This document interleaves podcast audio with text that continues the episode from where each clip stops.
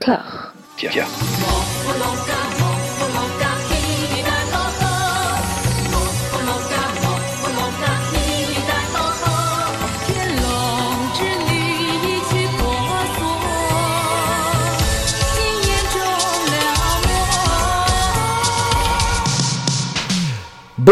Bonjour à toutes et à tous, voici douillettement niché au cœur du 15e épisode de Voilà Maggie, consacré à la répétitrice, la salvatrice, la vasodilatatrice Maggie Chung. Pour m'accompagner dans cet exercice, j'ai la joie d'être aux côtés d'Anouk, ça va Anouk? Ça va. Ouais. D'Amandine, ça va Amandine? Mi figue, mi raisin. Oui, oui, c'est vrai, c'est vrai. Toujours ce, ce trois pas en arrière, un pas en avant. De Mathieu, ça va Mathieu? Ouais, ça, ça, ouais, ouais, ça va. On est dans l'auto-persuasion, c'est bien. Nous avons le, privilège de recevoir à nouveau Arnaud Lanuc qui a entendu notre bas de signal de la dernière fois, taulier de l'excellente chaîne YouTube La Maison du cinéma asiatique, auteur du non moins excellent ouvrage Police versus Syndicat du crime. Merci de ta nouvelle présence. Merci de votre invitation. J'ai vu le signal qui traînait sur euh, la nuit à Shangwan et je me suis dit il faut vraiment que je vienne vous donner un coup de main dans votre euh, odyssée particulièrement périlleuse. Mais nous t'en remercions, on, est un petit peu sur le bas-côté là, on est un peu sur la sortie de route. La dernière fois que tu étais venu, la situation à Hong Kong était particulièrement tendue, euh, à la veille du passage d'une loi sur la sécurité nationale qui suivait plusieurs mois de manifestations. Entre-temps, la situation sanitaire a roulé sur le monde entier à la moissonneuse-batteuse. Est-ce que je peux te demander peut-être un petit topo rapide sur comment les, les Hongkongais ont vécu ces sept derniers mois du coup? Euh, bah, ici c'est pas pas la joie, hein, on va pas se mentir. Euh, depuis la loi de sécurité nationale, ça ça a un peu cassé l'ambiance. Euh, on, on- c'est en train de se médiandiser quoi, comme on comme on le craignait. Donc de plus en plus de restrictions sur la, liberté de parole, sur les prises de position politiques. Euh, au quotidien, ça, ça va, ça affecte pas grand-chose, mais on sent que ça va pas dans la bonne direction de manière générale. Ouais, ça anticipe 2046 euh, assez violemment, hein, c'est l'impression que ça donne de, de l'extérieur. en tout Ouais, cas. ça a pris un gros coup d'accélérateur là. Bon, bah, pour revenir sur un sujet un peu, un peu plus léger, c'est pas dur en même temps, euh, tu, tu nous fais la, la grâce d'écouter nos aventures podcastiques euh, à l'assaut de, de la filmographie de Maggie Chung, et il me semble que tu voulais rétablir, si ce n'est la vérité, du moins une vérité, disons, hein, sur le, le film Millionnaire Cop. J'ai même du mal à prononcer. Ah, ah non, non, pas du tout, c'est pas une vérité, c'est la vérité. c'est la vérité absolue, extrêmement d'accord. choqué par votre, euh, votre dédain envers ce, ce joyau de la filmographie Wong Jing-yen qui est Millionnaire Cop. Je, je ne comprends pas, je ne comprends pas. Millionnaire Cop, c'est un de ses meilleurs films, et, et vous étiez tous à le dénigrer de manière très violente, alors qu'il ne méritait pas un tel traitement. Ah non, Millionnaire Cop, c'est c'est du grand, c'est du grand Wong Jing, c'est probablement ce qu'il a fait de, de mieux dans, dans sa carrière.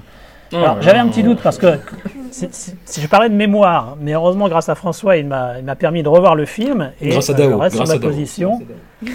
C'est un des meilleurs Bong Jing. Les, les- le Ah. gag de, de Mantat en, en fauteuil, ça, oh reste, ça reste le, le grand, le grand moment.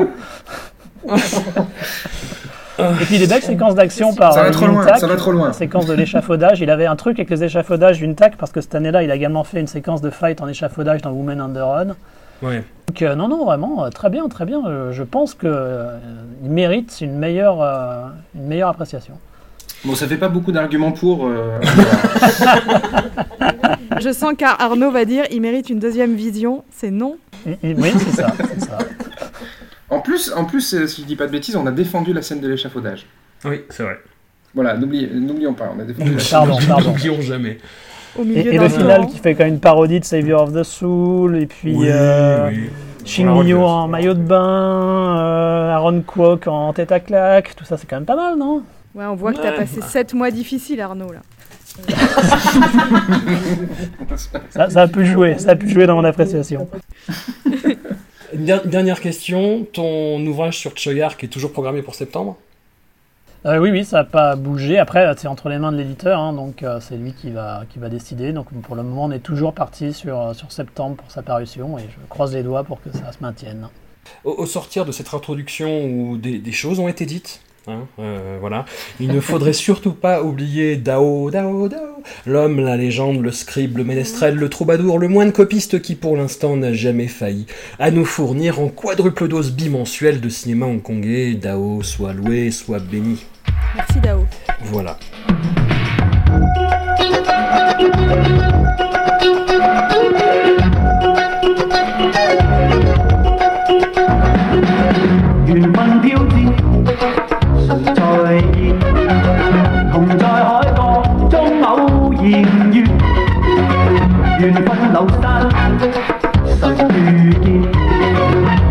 yakin hai ki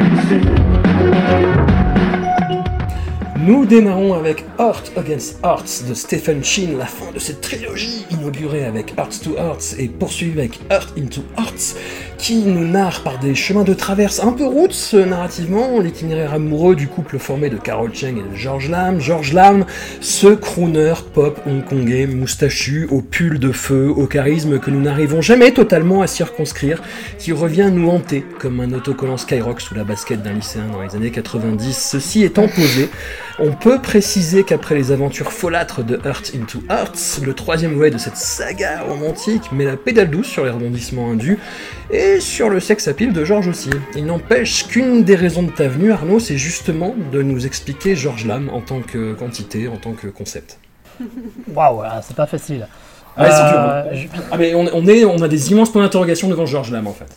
George Lam en tant qu'acteur, c'est clair, c'est le trou noir du cinéma de Hong Kong. hein, on est à peu près d'accord. Il aspire tout le, tout le talent de ses, de ses costards, mais, mais il a été très populaire comme chanteur euh, à la fin des années 70, début 80, et il a incarné un- une certaine modernité en fait, une certaine modernité de, de ce Hong Kong en pleine évolution. Et je pense que Arts Against Arts est aussi emblématique euh, de cette tendance.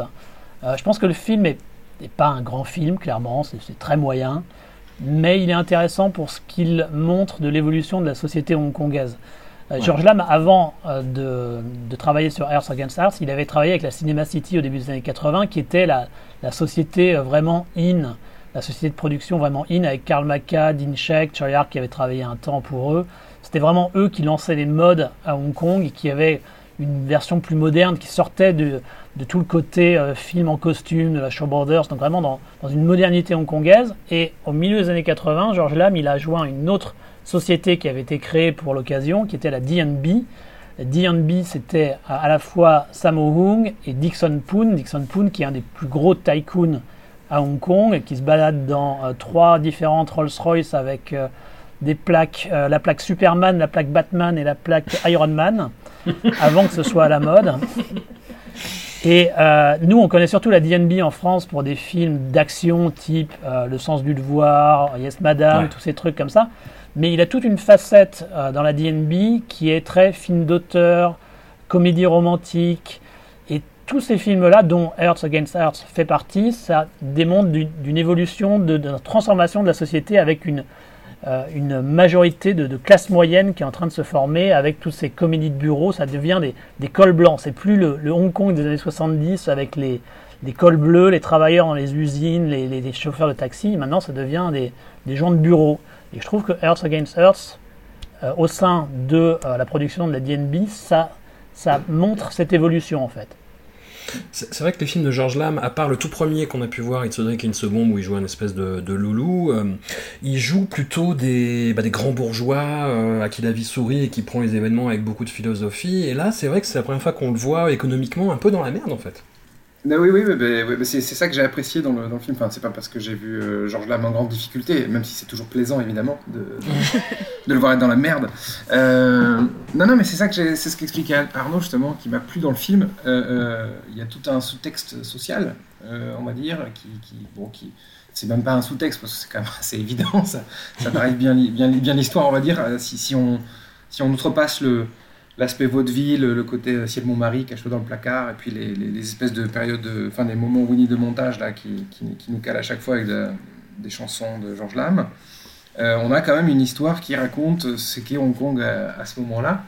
Et, euh, et c'est pas pas Jojo quoi apparemment parce que l'histoire c'est quand même que le, enfin, le, donc le pays est en récession il y a eu une crise qui vient de se produire la, la boîte de Georges Lam elle coule sous les dettes avant de fermer boutique ils se font saisir leur maison à enfin Georges Lam euh, Doudou Chang et, et Viviane Chao euh, se font, saisir leur maison euh, et, et d'un autre côté c'est l'avènement des, des traders du capitalisme sauvage et puis euh, et, euh, et de de, de cette espèce d'agressivité euh, financière, on va dire, et qu'on voit très bien dans cette scène qui est chez le vendeur de poulet. Je sais pas si, vous vous rappelez.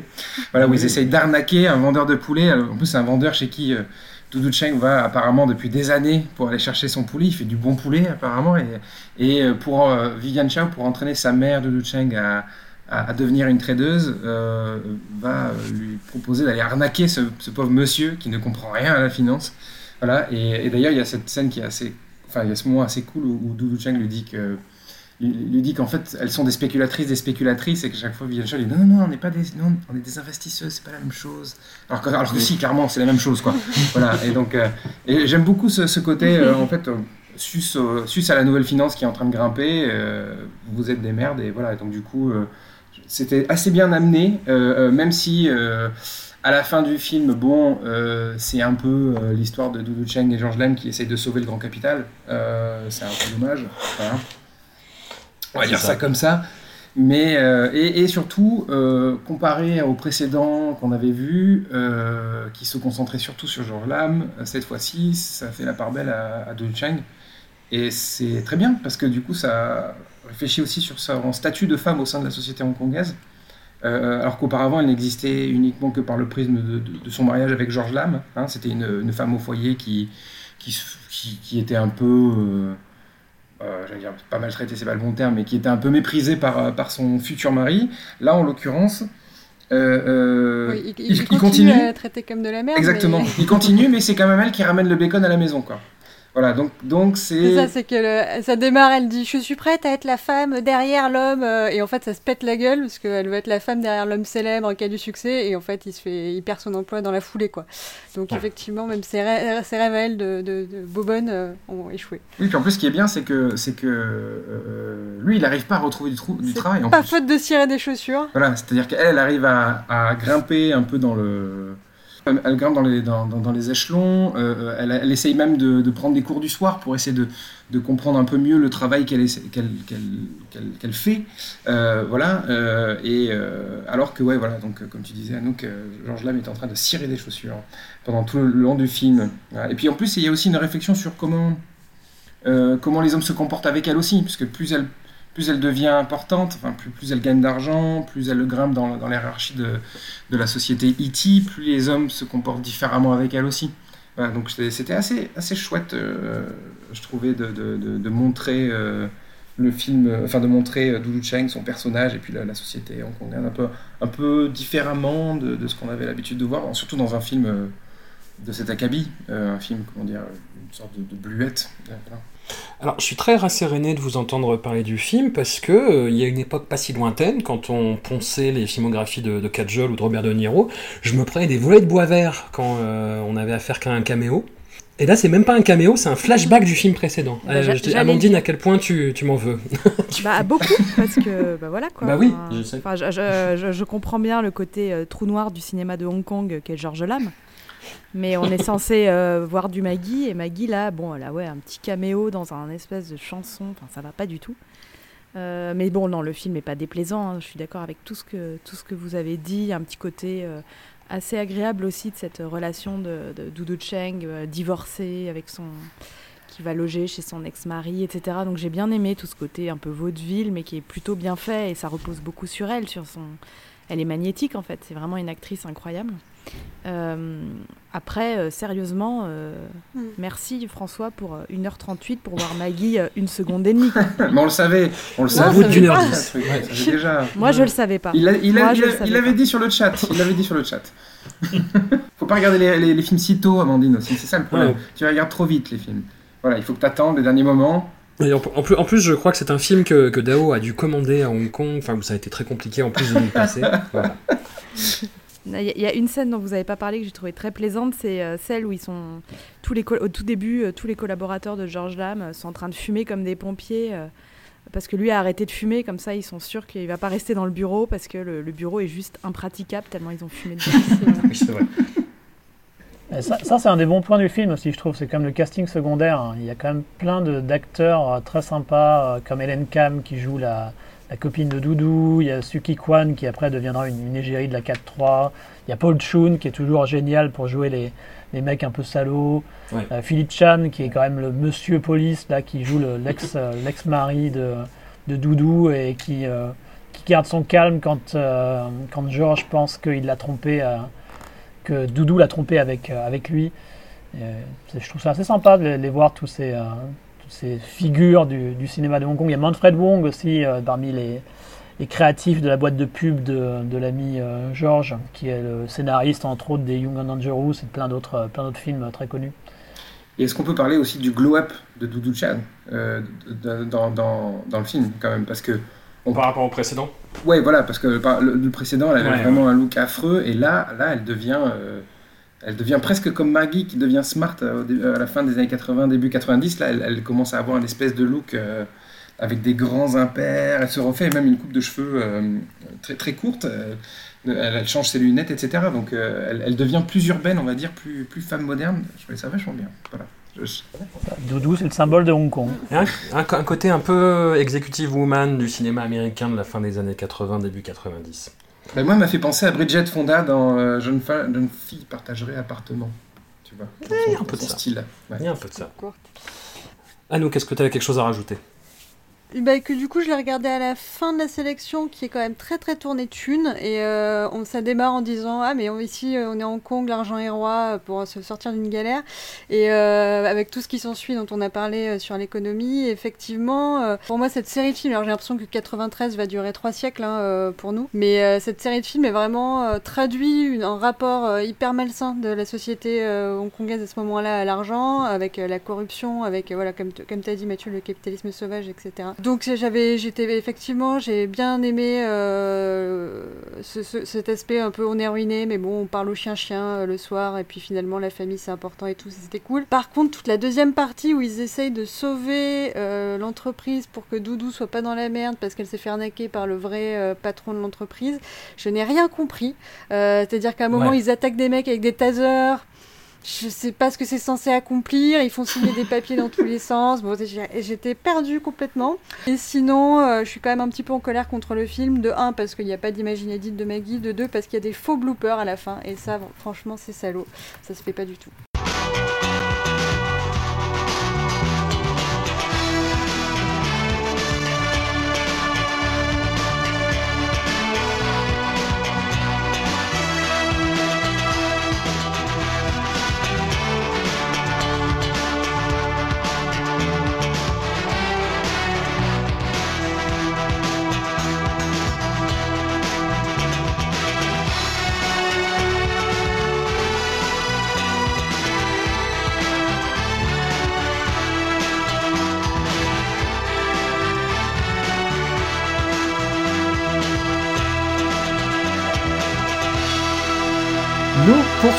Avec First Shot de David Lam, un polar a priori basé sur des faits réels, mais qui tire nonobstant une bonne partie de son inspiration du film Les Incorruptibles de Brian De Palma, film dont nous avions parlé pour mémoire dans l'épisode 6 de Robert Anyways intitulé Microcosmos, si vous voulez le rechercher.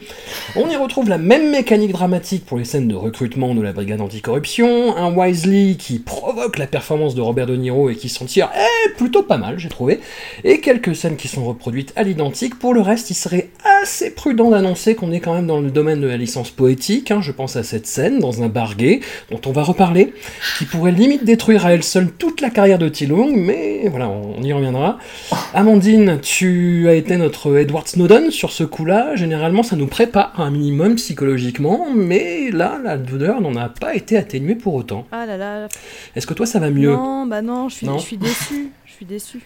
Bah, Il y avait tout ce que j'aime dans. Enfin, Ouais. tout était là pour que, que, que tout se passe bien, en fait. Euh, un casting de fou, euh, des histoires de, de corruption, de mafia, enfin, vraiment tout ce que j'aime. Et euh, je sais pas, j'ai trouvé ça long, euh, très, très, très, très, très bavard.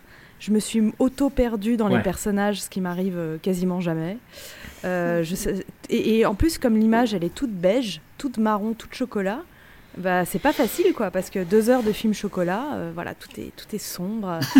Euh, et j'ai aussi, je me suis aussi dit qu'il y avait un gros problème de rythme, euh, donc je suis allée vérifier. Il y a bien, a priori, euh, il y a bien un monteur hein, sur ce film. Euh, mais je sais pas, j'ai- en fait, du coup, j'avais tellement envie d'aimer. L'affiche, elle est canon. J'adore Tilung, voilà. Puis, comme tu l'as dit, bah, on le retrouve en cuir dans un bar, c'est horrible. Donc, voilà, ça s'est pas très très bien Mon passé. Dieu. Mon Dieu, mon Dieu, mon Dieu. Et en plus, euh, en plus, j'aime pas quand, quand un film me, euh, qui m'était servi sur un plateau avec tous les ingrédients qui d'habitude euh, sont pour moi un grand moment de cinéma, bah, quand je suis obligée de mettre 5h30 pour voir le film, voilà, ça va pas. Ah non, mais c'est vrai qu'il y a un casting de dingue en plus. Moi, Tilung, moi je le trouve plutôt bien casté. C'est vraiment les scènes qui le. et l'écriture du script et la façon dont c'est non mis en scène et non monté qui, qui désingue tout. Simon Yam, il fait une prestation plutôt honnête. Wesley, moi, comme je le disais, euh, c'est un acteur qui des fois en fait un peu des tonnes, mais qui là est, est vraiment bien. Pour le coup, c'est De Niro qui en faisait plus dans le rôle d'Acapone que lui Ouais. euh, dans ce rôle-là. Maggie Chung est vraiment cool. Euh, Il y, a- il y a tout, effectivement, et, et rien ne va, quoi. Euh, Mathieu, Oh, quand même, toi, tu, oui. tu avais Ah, appris à, à respecter Tilung, et d'un coup, euh, c'est fini. c'est ça. Moi, je l'ai dé- enfin, moi, je- désolé, hein, je, je fais preuve de, de lacune, mais euh, je l'ai découvert il y a deux semaines et je le déteste déjà. c'est un peu. Enfin, en tout cas, j'ai vécu, un vécu ascenseur émotion- émo- émotionnel euh, avec Tilung. Euh, néanmoins, euh, bon, alors Tilung, en plus de, donc, de cette fameuse scène euh, de bar homosexuel dont on va reparler, euh, il faut quand même. C'est un, très, c'est un très mauvais père de famille, il faut quand même le, le noter dans le, dans le film. Oui, aussi. Euh, J'ai noté deux conseils de très mauvais parenting. Euh, donc, par exemple, ne, ne demandez pas aux enfants de faire un choix entre un père propre et droit et un père corrompu qui gagnerait un million de dollars hongkongais. Ce qu'il fait auprès de ses enfants en début de film. Et à la fin du film, euh, ses enfants sont donc menacés par la pègre. Et qu'est-ce qu'il fait? Il se rend au domicile de ses enfants pour les protéger, euh, comme un bon père de famille. Mais ensuite, il part s'enfermer euh, dans une pièce avec son ex-femme. en laissant les enfants, enfin en ne les gardant pas à vue d'œil. Voilà, donc donc c'est Tilung est également un mauvais père de famille dans le film. Voilà, il faut il faut le noter, c'est très important. Et néanmoins, il y a quand même des choses qui sont intéressantes, notamment ce fameux méchant. euh, qui est très très très très très méchant, euh, qui euh, met des gens dans les congélos, qui coupe des doigts pendant les dîners mondains, qui éclate des flics à coups de massue, et qui arrête pas de répéter à longueur de film Je suis votre robinet Voilà, et donc du coup, moi je. moi je l'ai bien aimé ce méchant, franchement. Je l'ai trouvé assez cool. Mais oui Voilà, et euh, euh, en plus il, il martèle des préceptes, des préceptes pardon, complètement, euh, complètement étranges du type euh, quand on veut voler, pourquoi voler peu quand on peut voler beaucoup? Ou euh, moins la personne est avare, plus elle est prompte à trahir. Ok, j'ai pas compris, mais apparemment c'est, il lâche des trucs comme ça pendant le, pendant le film.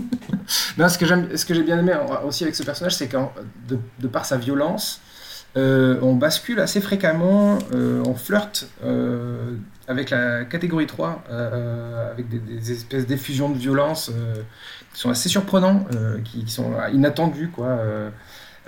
et donc des meurtres qui sont super dégueux. on va avoir un mec qui va se faire traîner sur le sol à moto, puis après il se fait rouler dessus par la même moto. des enfants qui explosent dans des camions. Enfin voilà, je sais pas, il y, a- il y a plein de, Oui. plein de trucs comme ça que, que j'ai trouvé assez, assez divertissant, on va dire, euh, sur, en, termes de, en termes de violence. Euh, voilà. Ah, Arnaud, toi qui as écrit du coup sur le, sur le polar hongkongais, où tu situes ce film Est-ce qu'il se situe quelque part ou pas? Euh, il se situe déjà au top de la filmographie de David Lam. Bon, euh, ok, ça, ça, la filmographie n'est pas composée de beaucoup de tops, mais, mais celui-ci fait quand même partie du haut du panier. Euh, moi, je- malgré, il, est- il est bourré de défauts, c'est clair, mais je l'aime bien quand même parce que déjà, euh, il essaye de raconter la création de l'ICAC et c'est quand même quelque chose Ouais. qui mérite, à mon avis, euh, une, une vraie adaptation sérieuse. Alors, c'est pas exactement celle-là, mais après, euh, par rapport au, au reste de la concurrence sur le sujet, euh, il est quand même plutôt pas mal. Et on retrouve quand même un certain nombre d'éléments, c'est-à-dire que ça, dans les grandes lignes, ça respecte quand même la manière dont euh, l'ICAC a été créé, la manière dont un certain nombre de personnalités étaient impliquées. On voit par exemple un, dîner entre notre euh, le Al Capone euh, Wisely-esque et euh, différents flics corrompus. Parmi ceux-ci, on trouve euh, Lee Rock, qui a eu sa propre biographie interprétée par Andy Lau. On voit également un, flic occidental corrompu, c'est Peter Godber. Peter Godber qui a été le cas emblématique de la ICAC et qui qui fait que la ICAC a, a pu euh, construire sa réputation d'une véritable euh, organisation qui va combattre la corruption, parce que ce n'était pas forcément une évidence euh, au tout début de sa création. Donc il y, a- il y a quelques éléments comme ça, et ça tient au fait que bah, David Lam, pendant une, cer- certaine partie de sa carrière, avant qu'il passe au cinéma, il avait travaillé pour la ICAC en fait. Il avait travaillé chez eux. La ICAC a, un- une section euh, audiovisuelle où ils font des séries, où ils font des trucs. Y a travaillé un moment, et, et d'autres réalisateurs. Alex Chung par la suite, euh, le réalisateur de Cops and Robbers et, et euh, Man on the Brink qui a travaillé aussi. Donc c'est un, sujet qui vraiment tient à cœur à David Lam. Et je, je suis bien placé pour le savoir parce que quand je l'ai interviewé, je lui ai demandé, il, il me l'a dit. Euh, et, et je pense qu'il est vraiment sincère. Le truc, c'est que David Lam, c'est c'est un mec qui a la subtilité d'un Panzer, quoi. Donc euh, tout, est, Ouais. tout est surligné, tout est évident, tout est tout. Il veut tout le temps vouloir. Il a toujours peur en fait que le public ne s'intéresse pas à ses films. First Shot, c'est un film qu'il a produit lui-même avec sa propre société de production et avec son propre argent. Et donc il avait très peur que ça se vende mal, etc. Donc il, a, il, a, il en a rajouté sur le côté action, sur le côté euh, les incorruptibles, tout ça. Et effectivement, c'est c'est dommage. Je pense qu'il aurait dû se rester davantage sur le côté ici ici. Mais je peux pas vraiment lui en vouloir pour cette générosité parce qu'il y a quand même il y a quand même les grandes lignes de l'histoire, il y a quand même un casting assez classe, dont Maggie Chung, dont à chaque fois que je lui en ai parlé, il se plaignait qu'elle avait coûté super cher. Euh, et puis il y a des bonnes séquences d'action par Yun Tak, encore le chorégraphe de Millionaire Cop. Donc c'est quand même toujours Ah, un signe non, de qualité. voilà. c'est non, Arnaud. C'est non, je t'arrête tout de suite. qui est secondé sur ce film par Tony Leung Siung, qui est aussi, à mon avis, un des tout meilleurs chorégraphes de Hong Kong, qui est pas très connu, alors qu'il a fait des trucs absolument géniaux sur Coolie Killer, sur euh, Angel et sur euh, pas mal d'autres films. Et donc là, la, la qualité au niveau de l'action est quand même, euh, est quand même assez, assez haute. Donc même si effectivement c'est assez grossier, euh, je peux pas m'empêcher quand même de bien aimer. Alors après, tout ça j'aime beaucoup. Par contre, c'est vrai que j'avais complètement oublié le côté gay. Et alors là, par contre, euh, là c'est pas défendable. hein. Ah mais quelle violence absolument atroce. Ça ça m'a rappelé en fait un épisode de. Je vais, je vais sortir les gros dos, mais euh, un épisode de la série Maggie. Où, euh, où Georges Boissier et son compère docteur se déguisent en village people pour aller investiguer dans une boîte gay qui doit s'ouvrir euh, au Vésiné. Ça m'a vraiment fait penser à ça en fait. hein. Enfin, c'est ce même niveau de, de, de subtilité pachydermique dans la représentation à la fois de la communauté homosexuelle et des barguets en fait quoi. Et ouais, c'est- je sais pas, j'ai vu le truc arriver, j'ai fait ouh là là là là là là. Ah, c'est sûr que c'est pas ouais. cruising. Hein. Non mais j'ai pas, c'est j'ai, pas- j'ai pas Non. compris pourquoi euh, Tilung, que j'imagine est la personne euh, la plus euh, noble de cette histoire, euh, qu'est-ce qu'il fout quand il a vu le costume et on lui a dit tiens aujourd'hui on va tourner ça. Mais pourquoi il a pas dit non? Tu as juste non. Alors peut-être une explication, c'est qu'au début des années 90, il y a une sous, hum, un sous-genre du film gay, une mode du film gay. Il y a beaucoup de films avec des personnages gays qui sont sortis parce que ça a suivi la, décriminalisation de l'homosexualité. Et il y avait une, ouverture d'esprit par rapport à ça, mais durant cette mode, c'est vrai qu'il y a eu une tendance à être à la fois plus ouvert et plus accepter les homosexuels à Hong Kong, mais également un espèce de retour de bâton conservateur, ce qui fait que les films avaient tendance à quand même revenir à des, à des stéréotypes ou bien avoir des personnages qui sont gays qui vont finalement en devenir hétéros à la fin, des trucs comme ça.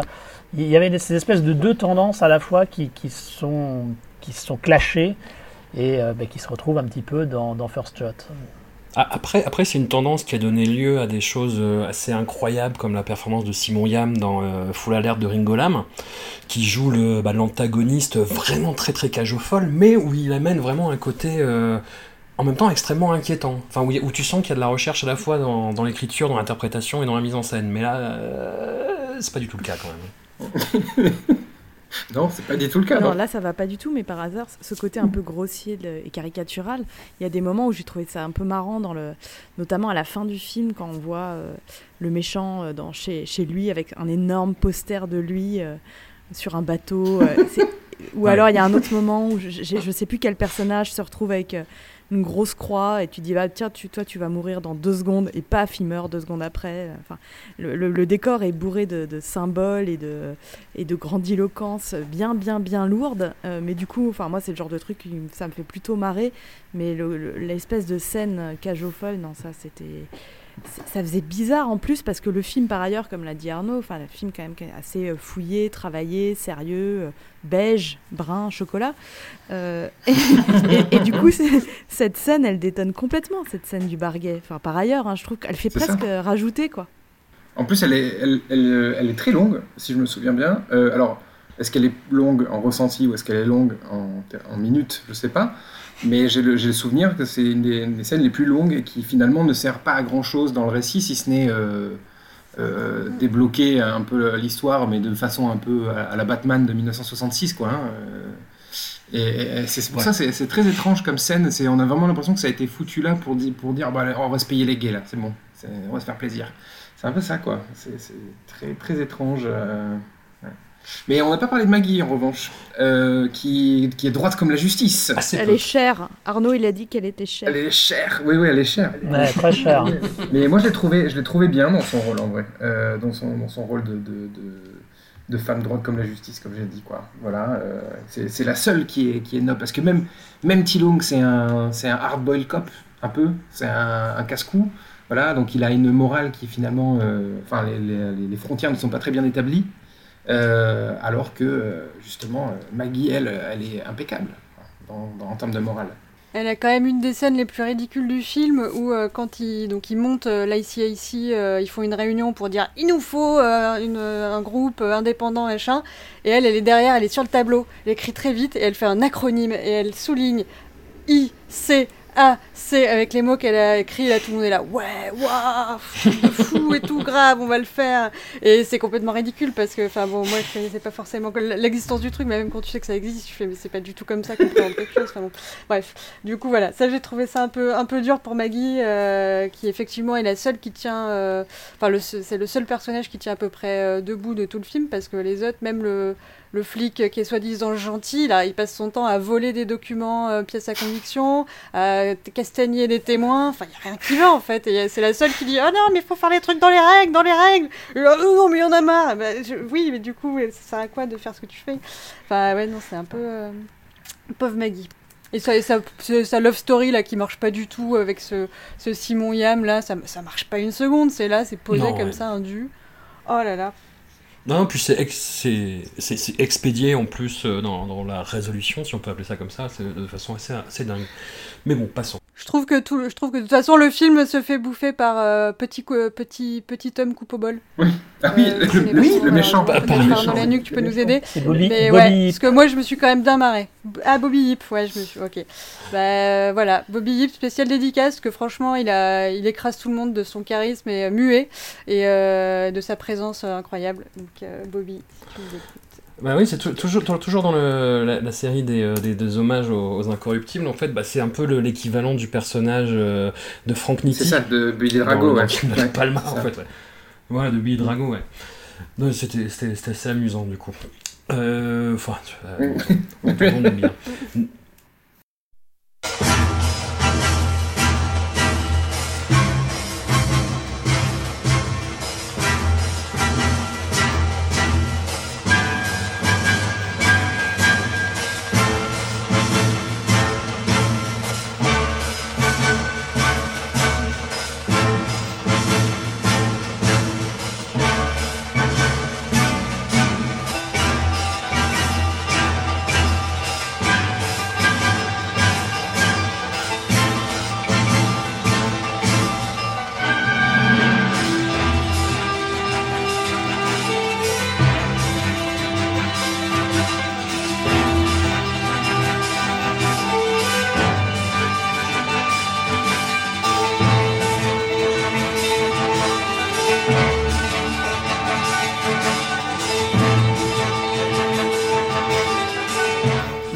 Enchaînons avec Flying Dagger de Kevin Chu, écrit et produit par Wong Jing. Je pense qu'il était indispensable éthiquement de le préciser à ce stade du championnat.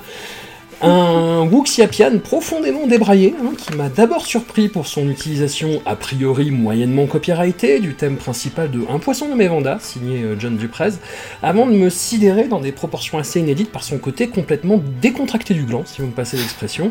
Il y a une tradition hein, du, du Wuxiapian parodique euh, revisité à la sauce Moleito. Je pense que Arnaud, tu peux nous en dire euh, un mot ou deux, si, si tu te sens.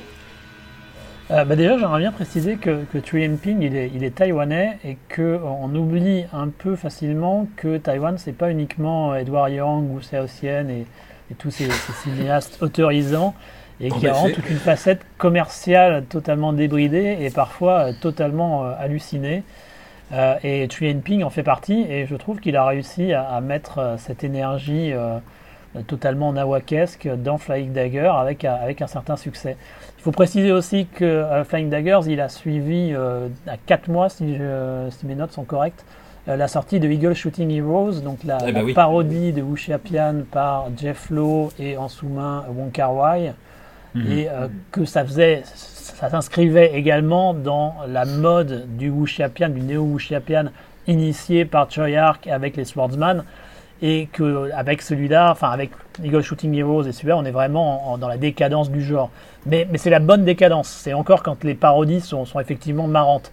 Après, plus ils vont aller dans, dans cette euh, voie, évidemment, moins ça va être drôle.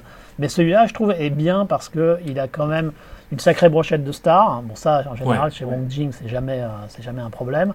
Mais même le reste, la facture technique est plutôt, est plutôt bonne, les costumes sont assez bons, les chorés à la Ching Siu Tung, ben, ça marche, hein, c'est c'est Ching Siu Tung, enfin une partie parce qu'il y, a- il y a son équipe qui a fait une, une autre partie.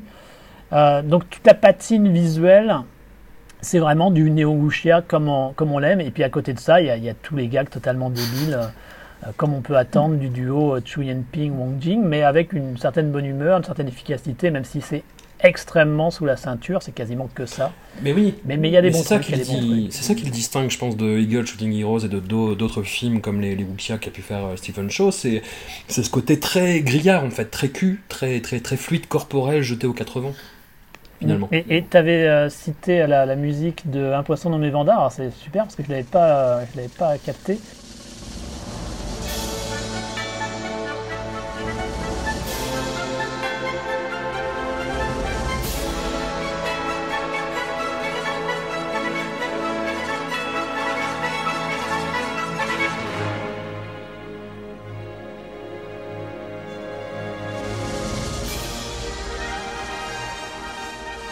Moi, ce qui m'a, le- enfin, moi, ce que j'adore en fait, c'est euh, l'emprunt à, à la musique de Banzai par Vladimir Kosma. oui, oui Ça, c'est oui. génial. Putain, putain, je l'ai cherché, je savais plus ce que c'était. Exact, c'est ça. Ah là là.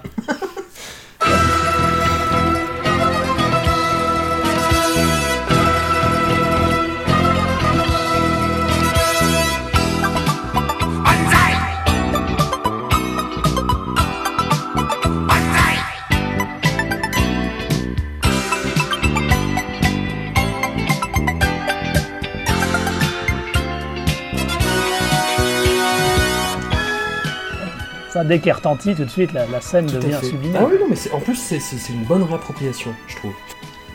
Euh, vous parlez de, de- de- de thèmes musicaux, mais on est d'accord que le, le- le thème musical principal, c'est c'est inspiré de Basile Poulet-Doris.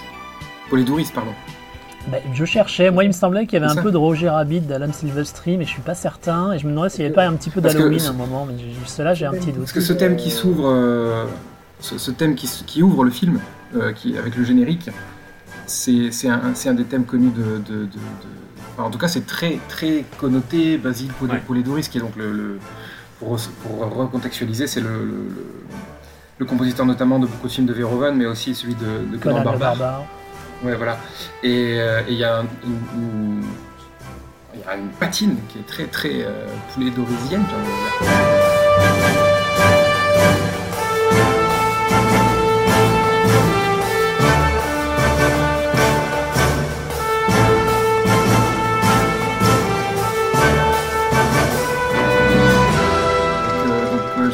très surpris que vous parliez de un poisson nommé Vanda et de, et de Eh, Vladimir Cosma. chacun Chacun ses a les références qu'il peut. hein.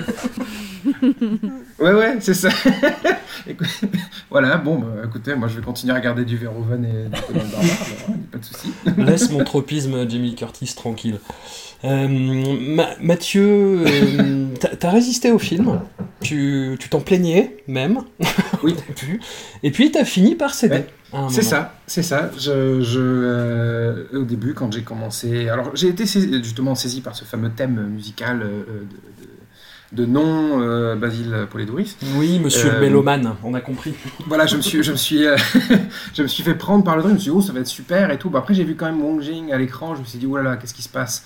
Euh, On a un thème très, très épique et d'un autre côté, on a Wong Jing. Il y a quelque chose qui cloche. Euh, voilà, donc, et donc ça commence et en effet, je me rends compte que c'est donc une parodie de Wuxia. Ce qui est plutôt plaisant au début, c'est-à-dire que les, les premières scènes sont, sont- sont plutôt sympathiques, puis après, en effet, on, on- on bascule vraiment dans la galéjade très grivoise. Voilà, euh, donc, euh, euh, comment dire, Jackie Chung qui pète, qui fait le pet du renard. Ouais. alors, ça a été euh, très. Je me suis dit, oh là là, très bien. Euh, ensuite, on a euh, Tony Young qui prend un pouce dans le cul par une main, une main en vivante. Je me suis dit, oh, ça, encore, encore. Et puis, au final, je, je me suis fait contaminer par le film. Voilà, par attends, ce- ce- Ar- Arnaud, par la connerie du film. Voilà. Arnaud, est-ce que tu nous concèdes que l'hommage à la famille Adams est meilleur ici que dans Millionnaire Cop?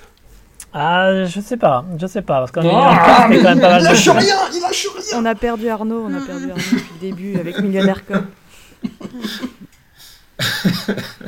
Mais euh, donc oui, donc, et donc, donc je, je me suis fait, euh, comme je disais, contaminé par le film euh, euh, au moment de la scène de la taverne, enfin une des scènes de taverne, avec euh, cet acteur qui se fait couper sa barbe euh, par Jimmy et, euh, et qui finit par chanter Oh baby please take me.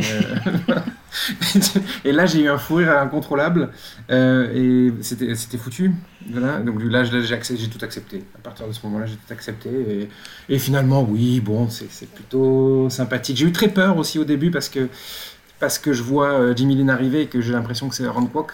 Euh, donc je, commence un peu à flipper. En fait, je, je check euh, sur IMDb. En fait, non, ça va, c'est pas lui. Euh, ça peut aller mieux. donc ouais, j'ai tenu une moitié de film, on va dire. J'ai résisté comme j'ai pu. Puis j'ai été envahi par la fureur de mon film. Anouk, est-ce que tu as résisté un peu plus longtemps ou pas du tout? Ah, moi, j'ai pas du tout essayé de résister. J'avais envie que ça soit bien, j'avais envie d'y croire. Effectivement, comme Mathieu, quand j'ai vu Wong Jing le générique, j'ai un peu, j'ai un peu tiqué. Je fais, oh, ok, c'est pas grave. Et c'est super. Moi, ça m'a fait rire à fond. Euh, L'humour de Wong Jing passe vachement mieux quand c'est bien réalisé, que c'est un peu léché, que les mecs ont peu pris au sérieux l'objet film. Parce que du coup, le côté un peu, euh, ouais, qui, qui désamorce le truc et qui est, et qui est vraiment de la gaudriole marche beaucoup mieux et beaucoup plus efficace que si tu poses une caméra dans un coin et que, et que tout est cheapos quoi. Donc ouais, le côté, euh, tu vois, il y a les esprits, il y a le renard, il y a les aguicheuses, euh, il y a des noms comme ça de partout, c'est n'importe quoi. Je tiens à préciser que les, les looks sont très sexy pour les garçons, Tony Leung est très bien, les chignons sont très sexy, c'est, tout ça, tout ça est validé.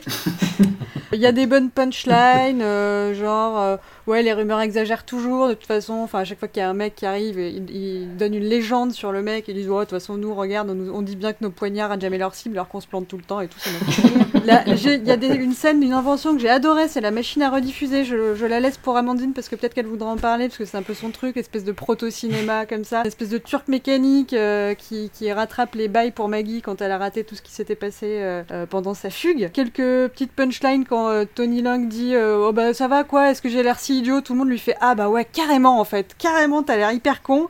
Ça, ça me fait rire. Euh, on va parler de Maggie, parce qu'il faut, il faut en parler qu'elle est géniale euh, dans ce film. Euh, Maggie, donc c'est la, la, la femme du, du renard à neuf queues.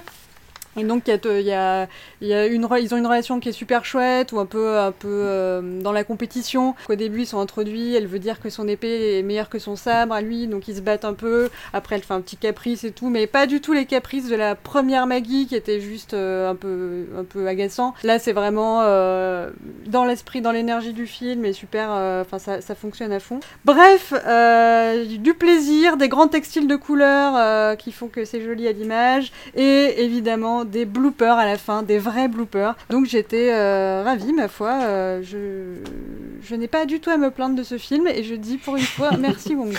Ah là là, il y a un basculement qui commence à me faire un petit peu peur, justement, pour, euh, du côté de Wong Jin. Mais oui, oui, j'ai vu les bloopers à la fin, et je me suis dit, ah, Anouk va, Anouk va être contente. Anouk va être contente. Et euh, Maggie Chung, je la trouve assez super Ouais. là-dedans, en fait.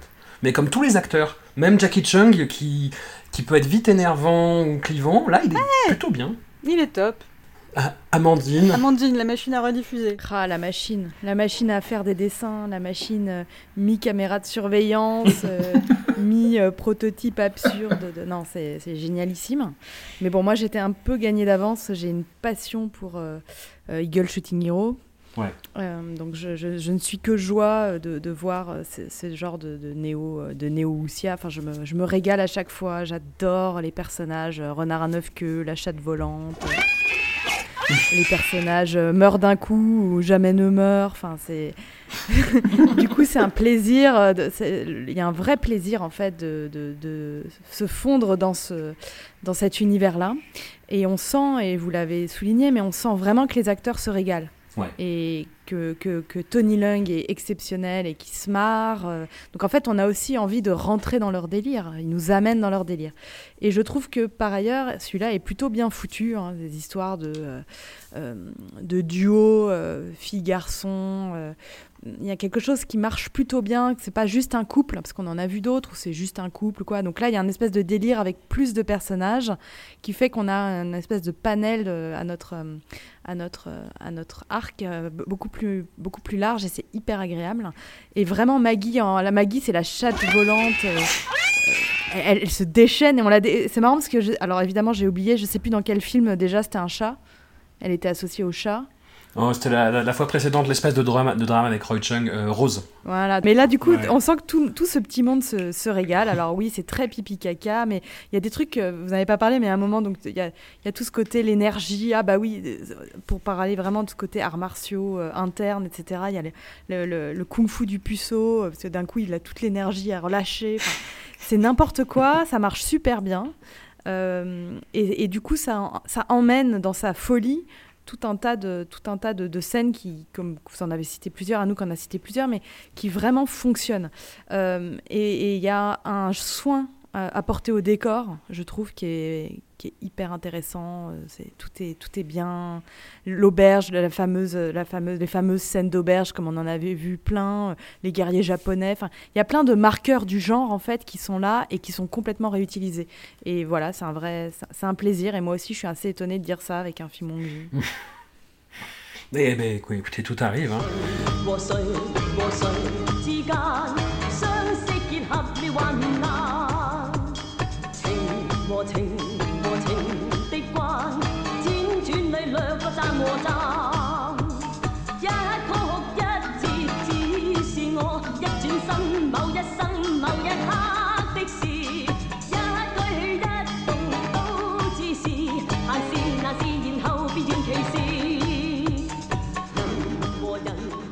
Je vous propose de conclure avec euh, The Heroic Trio de Johnny To, la première partie d'un diptyque super héroïque au féminin, avec Anita Moy, Michelle Yeoh et Maggie Chung, toutes de cuir moulé, en maraude contre un méchant machiavélique kidnappeur de nouveau-nés, l'autre grande respiration bis de cet épisode, mise en scène et montée avec un panache qui nous a tellement manqué en dix années de films Marvel et DC Comics, avec un bad guy dégénéré mangeur d'oiseaux, interprété par un Anthony Wong en roue arrière sur l'autoroute du quand même du grand n'importe quoi, il faut le dire. Très honnêtement, j'en avais un souvenir des VHS HK vidéo un peu plus noble, mais à quoi bon la noblesse quand on peut avoir du fun de qualité égale d'un bout à l'autre? Je pose la question parfaitement, ça n'a pas de prix. Anouk, as-tu été saucé de ton côté? J'ai commencé à regarder la sélection un peu tard et vous m'aviez fait peur avec, vos commentaires un petit peu négatifs sur la sélection. Donc j'ai commencé par celui-là, je me suis dit oulala, là là, c'est pas trop mal, je vais tout miser là-dessus et je m'attends plus à rien derrière. En fait, comme on l'a vu, c'était plus compliqué que ça parce qu'il y a quand même des films pas trop mal euh, dans la sélection. Mais euh, par contre, je dirais que Maggie euh, n'a jamais été aussi euh, sexy et resplendissante. Vraiment, elle crève l'écran.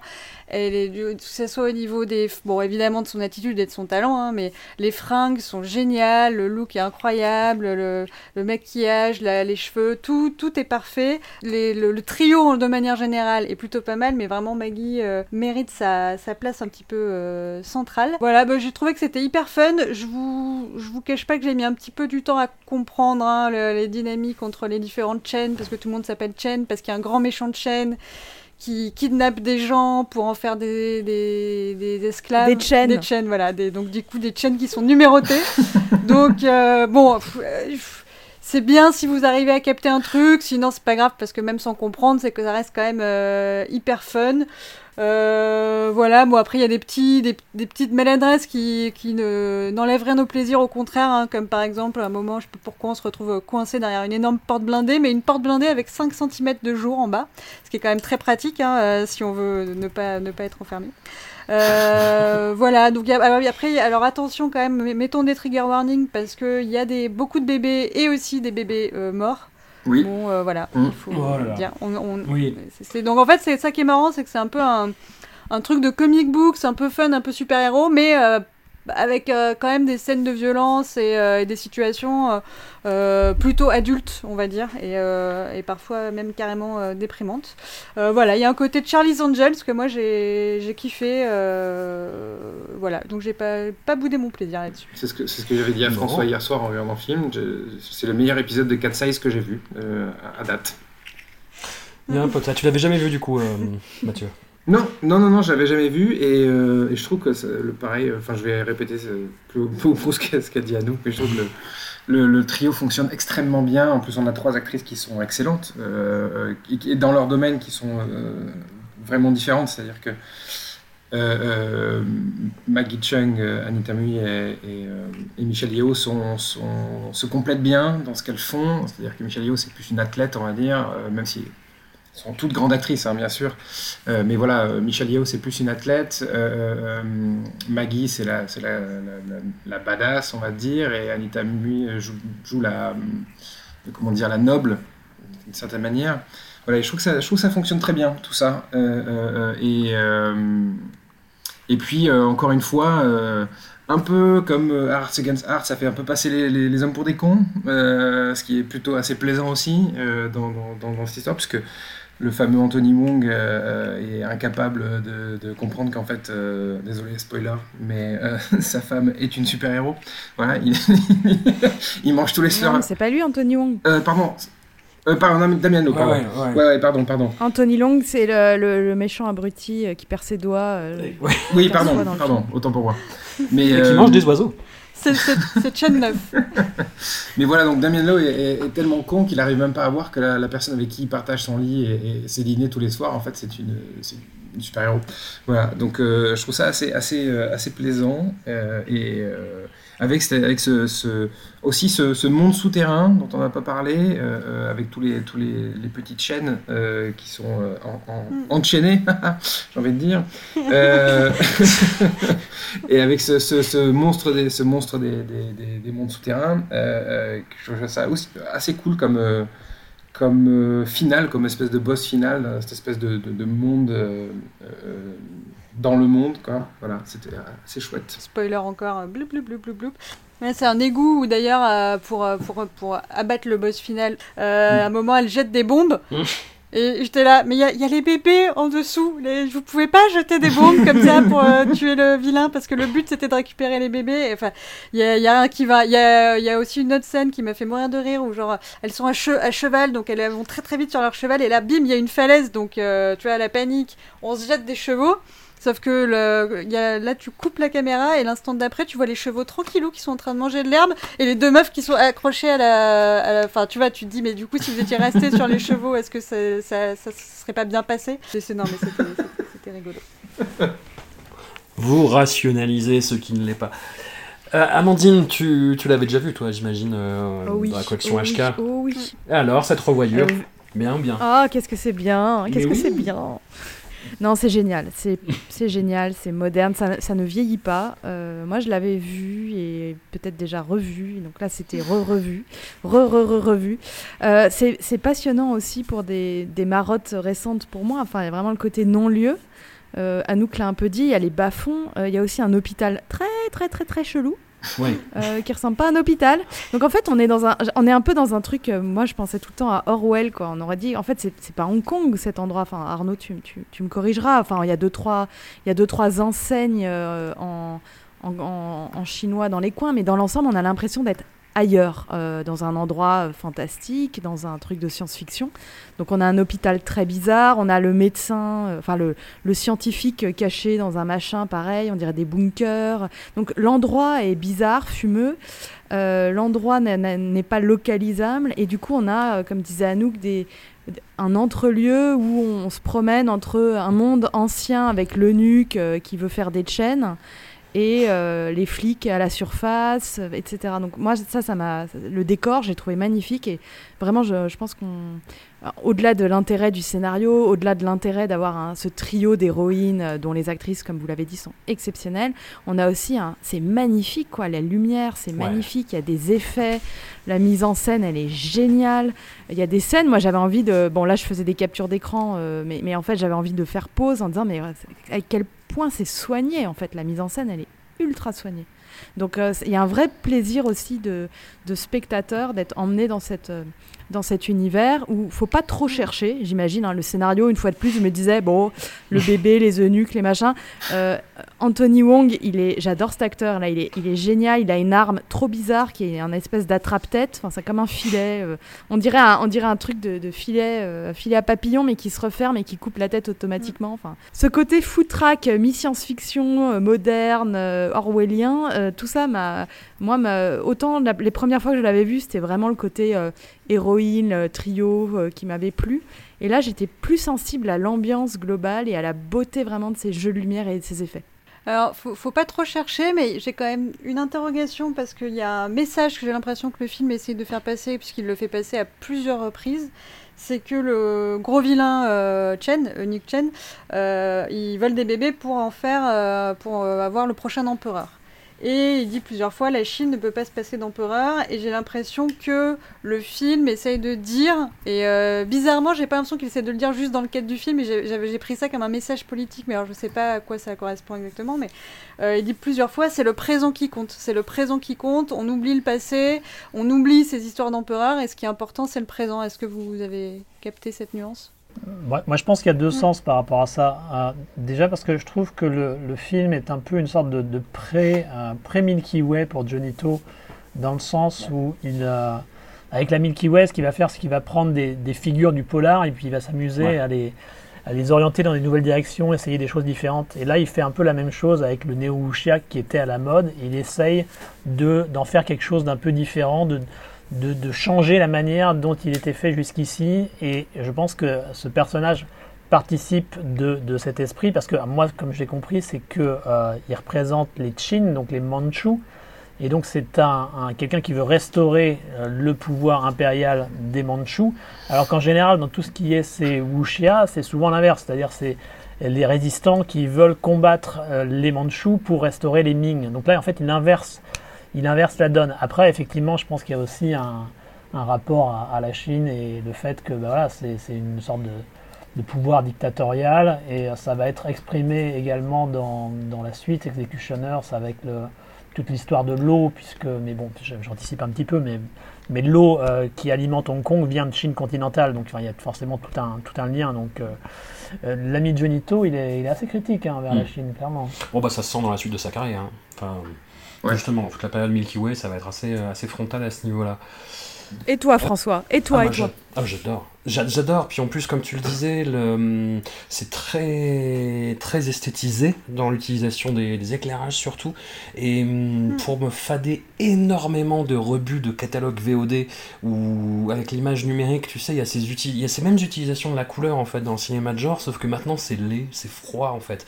Et là, je sais pas, il y a, il y a de la chaleur, il y a un truc vraiment. euh, toute la scène de fin avec le, le- le squelette qui s'empare de Michel Yeo, c'est hyper, Ouais. c'est hyper que c'est roots, bien. mais putain, qu'est-ce que c'est bien fait quoi. Qu'est- Qu'est-ce que Il c'est y a de la texture, quoi. T'y Il y a crois de la texture, tu le sens. Ouais. Ouais, c'est ça. C'est ça en fait. Ouais. Et, et je sens que le, voilà, le cinéma endure, le, le cinéma euh, avec cette, euh, cette recherche esthétique, je sais pas si c'est propre à la pellicule, mais, euh, mais en tout cas qui était là dans le cinéma de Hong Kong et avec la, la mainmise de Johnny To, ouais putain ça me manque quoi. Ça me manque et euh, le, film a beau ne pas être selon euh, les critères d'efficacité de maintenant, bah putain je préfère mille fois ça quoi.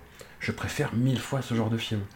Euh, Da- Dao nous a envoyé un petit bonus qui, devait être du, DVD français d'époque, où Johnny To est un peu butor, je trouve. Que- je sais pas si vous avez eu l'occasion de le regarder, mais où il nous- dit qu'en fait, voilà, il voulait faire un film de super-héros, puis ils se sont rendus compte qu'en gros, avec des actrices, ça coûterait moins cher. Euh, voilà, donc ils ont opté pour, ils ont opté pour des actrices.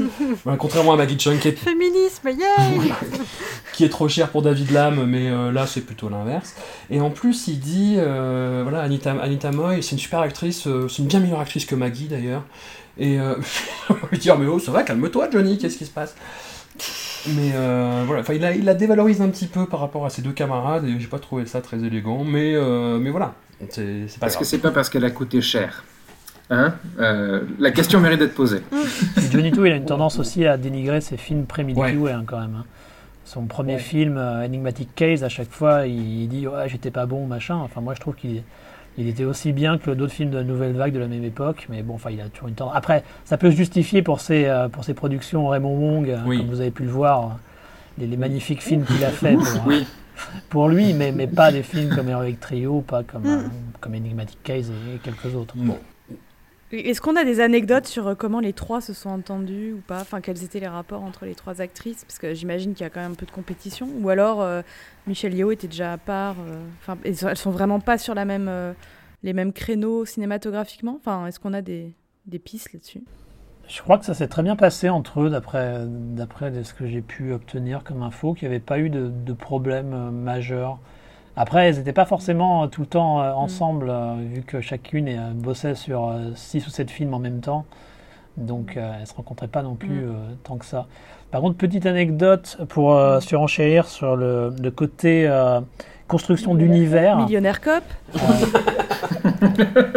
Euh, quand j'avais fait une interview avec, avec Anthony Wong, je lui avais demandé de, de parler un peu d'Heroic Trio et il était parti dans un, un monologue extrêmement long sur euh, l'architecture dans, dans Heroic Trio.